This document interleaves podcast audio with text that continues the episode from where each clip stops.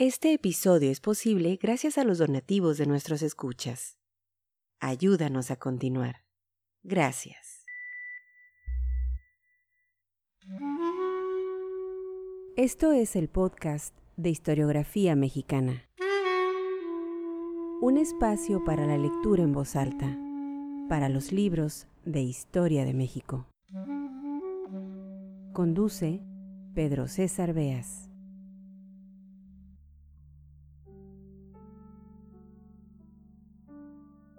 Bienvenidos al podcast de Historiografía Mexicana. La introducción a esta serie, Viajes en México o Crónicas extranjeras, la pueden escuchar en el episodio número 43.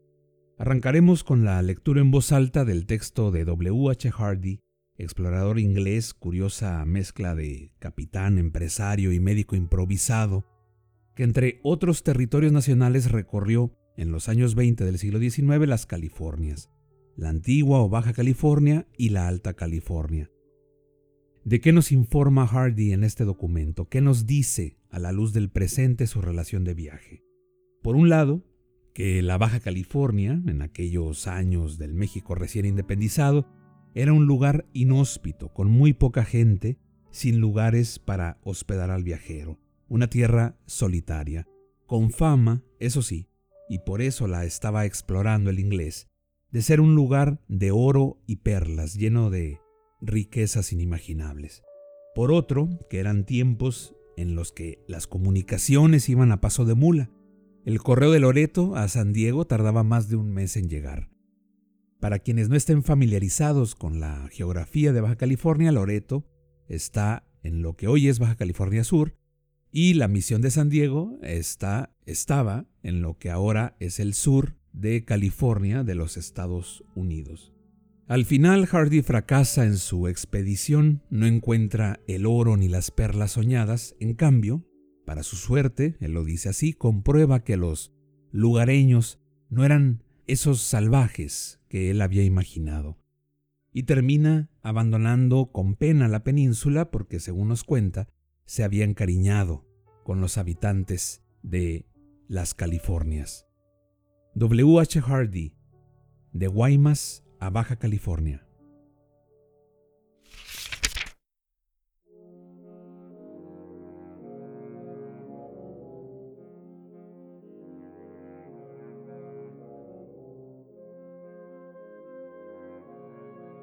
La bruja no estaba en condiciones para navegar. Sus velas no resistían la menor brisa y carecía de cables y anclas a pesar de que había dado órdenes expresas para que se las equipara. Lograr que estuviese lista para zarpar nos tomó hasta el día 10, y yo hice lo posible para que también el lobo estuviese en condiciones. La noche antes se propaló un rumor en el sentido de que los yaquis avanzaban hacia el puerto. Una embajada formada por el alcalde, el comandante y las demás personalidades del puerto me pidió, en nombre del cielo y de todos los santos, que pospusiera mi salida uno o dos días más, porque la presencia de las naves era una protección segura en caso de que los yaquis proyectaran destruir la población. Mi deber, pensé, es proteger a la gente en esta ocasión. Por lo demás, si cedía a la petición de todas las personalidades de Guaymas, ganaría amigos adicionales para mi compañía de perlas y corales. Decidí, pues, permanecer allí dos o tres días más. Del 11 al 15 se sucedieron las alarmas y todas las noches las mujeres y los niños dormían en el muelle, listos para embarcarse si se producía algún ataque. Durante estos días de pánico, se reunían las personas del pueblo sin lograr llegar a ningún acuerdo. A cada momento se sucedían las embajadas que iban del puerto al rancho y viceversa. El día 16, en la noche, llegó un barco norteamericano, capitaneado por el comandante Jackson, liberándome así de la necesidad de prolongar mi estadía en el puerto. En la mañana del día 17 me embarqué en el Lobo y me hice a la mar, junto con la bruja, a pesar de que el viento era contrario. El 19 llegamos a Nuestra Señora de Loreto, capital de la Baja California. El puerto está sujeto a los vientos del norte, del noroeste y del sureste. Y cuando hay viento, el mar se pica poniendo en peligro a todos los barcos que tratan de llegar a puerto. La isla de Carmina ofrece un refugio al este, y a 14 leguas al sur de Loreto hay una pequeña bahía llamada la Bahía Escondida, en la que se pueden anclar pequeños bajeles con toda seguridad. Tan pronto como llegamos a Loreto, bajé a tierra y visité al comandante don José María Padres para ofrecerle mis respetos y hacer arreglos respecto a la aduana, etc. Le entregué una carta oficial que me habían dado en México. Vive en la mejor casa del lugar, cerca de la iglesia, que fue famosa mucho tiempo por las perlas de su Virgen. Pero durante la visita que un barco colombiano o chileno hizo a aquel lugar, la tripulación se creyó obligada a aliviar a la Virgen de la superflua carga de perlas y a la iglesia de la mayor parte de su oro y plata, de tal forma que apenas si queda algo por ver. Don José María Padres es un hombre de aspecto flemático, pequeño y moreno, de más de 30 años de edad. Pronto advertí que me encontraba ante un hombre de ciencia relegado en un lugar sin importancia, y constaté que él pensaba lo mismo. Logré después de algunas averiguaciones que ningún interventor oficial de aduana subiera al lobo y me despedí de él. Solo hay una carretera de Loreto a San Diego, a casi 350 leguas hacia el noroeste y las misiones del norte. Pasa por las montañas de la Giganta, que, como el pan de azúcar en Río de Janeiro, se inclina hacia un lado, como un genio enojado, sobre las otras montañas de los alrededores se avista desde muy lejos. El camino sube por el precipicio hasta un lugar muy elevado sobre la giganta, descendiendo abruptamente y asustando al viajero desprevenido. La inclinación es tremenda. Apenas empieza a bajar, es necesario verificar la potencia de la brida que sostiene a la bien entrenada mula para obligarla a mantener el equilibrio. La mula, aunque vaya temblando, coloca sus patas traseras hacia adelante y se inclina llevando al viajero como un barco que se interna de repente en el mar, hasta llegar a una especie de descanso muy inseguro que se encuentra algunas yardas más abajo. Después hay otro paso y luego otra pendiente, hasta que por fin la mula reposa suavemente en la llanura que queda abajo. Tratad de imaginar caros lectores, el descenso que se efectúa a una profundidad de miles de pies, con obstáculos y siguiendo una carretera que es prácticamente vertical. Si la mula no tuviese la habilidad de descansar en sus ancas el peso y la gravedad mediante la ingeniosa maniobra de adelantar sus patas traseras, tanto el animal como el viajero se verían precipitados hacia un valle cuya profundidad es tan grande que con solo contemplarla da vueltas la cabeza. Cuando el viajero que utiliza esta carretera ha llegado felizmente al final, vuelve la vista hacia arriba y apenas da crédito a sus ojos al ver de lo que ha escapado y humildemente agradece al Señor el haberle proporcionado un animal tan seguro como la mula. El correo que va de Loreto a San Diego tarda un mes en recorrer esta distancia. Tengo entendido que la carretera es malísima y casi no hay habitantes a lo largo del camino. El comandante general de las Californias reside en San Diego, pero por una extraña anomalía, el oficial que manda en Baja California está sujeto a las órdenes del comandante general de la provincia de Sonora. A cerca de 120 leguas al norte de Loreto se encuentra la Misión de la Paz, que tiene una buena bahía, Pichilugo, aunque durante el invierno solo pueden aprovecharla barcos pequeños porque es poco profunda. Se dice que aquí hay magníficos lechos de perlas. Los habitantes de La Paz son, por lo general, descendientes de marineros norteamericanos, franceses o ingleses. Entre la isla del Carmen y La Paz está situada la isla de San Pedro, en la que hay, según los rumores, granates. Tengo demasiado interés de que el sobrecargo del lobo busque especímenes cuando sea tiempo. El día 21 dejé el lobo y me embarqué en la bruja, goleta de alrededor de 25 o 30 toneladas. Antes de hacerlo dejé instrucciones al sobrecargo para que se utilizasen todas las pescaderías que quedan al sur de Loreto en el Bergantín. Como no conseguimos buzos, dejé instrucciones para que se contrataran algunos en La Paz. Embarcamos una buena provisión de agua fresca y levamos ancla juntos. El bergantín se dirigió al sur y yo me lancé, a bordo de la bruja, a un viaje de exploración. El lector recordará sin duda el carácter feroz que se les atribuía a estos indios, y no se sorprenderá al leer que ordené colocar los dos cañones para que estuviesen listos en caso de necesidad. A bordo teníamos un mosquete, una espada, una pica cada uno, amén de dos pistolas, una para el capitán y otra para mí. Apenas habíamos anclado cuando observé con el catalejo que dos indios nos hacían señas. Envié un bote para que los trajese, apuntando los cañones hacia ellos para evitar traiciones. Nada intentaron, sin embargo, y el bote regresó con los dos indios.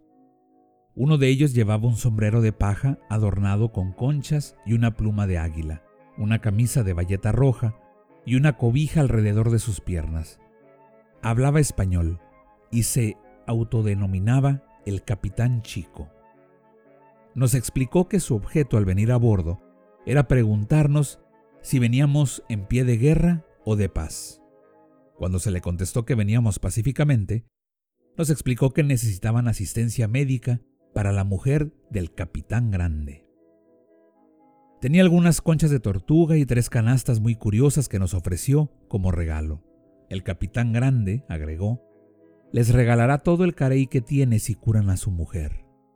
Acepté los regalos y le di en cambio tabaco y algunas bagatelas. Le rogué al capitán que los guardara a bordo como rehenes y le encomendé que mantuviera un ojo alerta sobre la costa. Embarqué en el bote y me dirigí en calidad de médico a ver a la paciente. Llegué a una playa arenosa y a cerca de 25 yardas hacia adentro encontré una choza construida con cuatro palos verticales que soportaban unos bustos y unos huesos de tortuga, a guisa de sombra para los habitantes. Colgados de los postes había arcos y flechas y una piel de águila. Los cuatro lados estaban completamente descubiertos. La altura de la choza era de cuatro pies, y dentro de ella yacían mujeres, niños y un hombre. Ninguno hablaba español, pero los gemidos de la joven que yacía en la arena me hicieron descubrir pronto a la paciente. Tras largas dificultades por carecer de intérprete, pude obtener información a señas. Llevaba cuatro días en los trabajos del parto. Los remedios que trataban de aplicarle sus parientes eran del tipo mágico. Las viejas dieron signos de consternación cuando les expliqué a señas que lo más probable era que la joven se liberara de sus penas con la muerte. Era muy conveniente que la familia estuviese preparada en caso de un resultado fatal por temor a que los indios, si la mujer moría, tuviesen la ocurrencia de encajarme alguna de sus flechas envenenadas, suponiendo que yo era el autor de la inevitable muerte, ceremonia que quería evitar en la medida de lo posible. Confiando en la providencia, que a veces confunde a los fuertes y arrogantes y que ayuda otras a los débiles y humildes, decidí iniciar una operación de cuya naturaleza guardaba alguna remota idea. Debo detenerme un momento para indicar que la choza solo ofrecía sombra a la desgraciada y ningún refugio. Su cama era la arena y el apoyo más suave con el que se podía contar era el carey. Ordené que abandonaran la choza, excepto tres viejas que podían ayudarme en la operación, y ensayé algunas maniobras que creí necesarias. Para terminar, le ofrecí una gota de tintura de cena y señalando a la porción del firmamento que toca el sol cuando van a dar las cuatro, di a entender que hacia esa hora se presentaría la crisis. Regresé a bordo.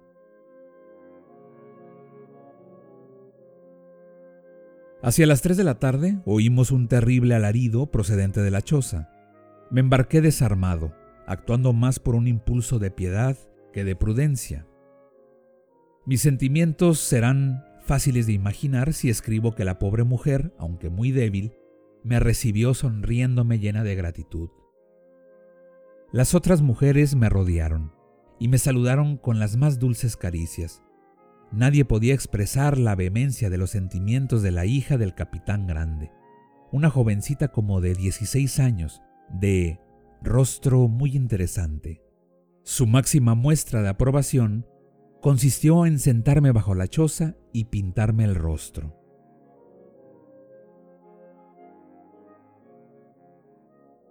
Indagué luego la localización del agua fresca y se me mostró un pozo que quedaba a unas 40 yardas de la playa y cuya profundidad era de 7 a 8 pies. Su contenido era algo salobre, pero como no sabíamos cuánto duraría nuestro viaje, pensé que era una buena oportunidad para completar la provisión que teníamos en el barco. Recorrí la isla en busca de placeres de oro, pero no pude encontrar ninguno mostré una muestra de oro en bruto a uno de los nativos, pero manifestó la mayor ignorancia y una gran curiosidad al verla, por lo que concluí que la versión de que hay placeres de oro aquí ha surgido de la imaginación de las personas. Con todo, decidí practicar una investigación minuciosa para buscar perlas. Me había convertido en gran favorito de los isleños y pude examinar por ello cada palmo de la costa y del territorio. Estos individuos tienen fama por su crueldad. Creo que antiguamente devastaron gran parte del territorio norte del país, y lo puedo deducir por su aspecto valeroso y guerrero, pero actualmente solo pelean con los miembros de una tribu vecina, que hablan la misma lengua y que muy probablemente descienden de la misma rama. Las virtudes domésticas son casi incompatibles con la vida y las costumbres de un salvaje. Pero entre estos parecía existir un sentimiento muy encomiable entre el hombre y sus esposas, dos en este caso, así como entre padres e hijos, y que es difícil encontrar en sus vecinos cristianos. En realidad eran de disposición tan amable y me agradecieron tanto haber mostrado interés por la salud de la esposa del capitán, que los abandoné con pena, porque ya les tenía cariño.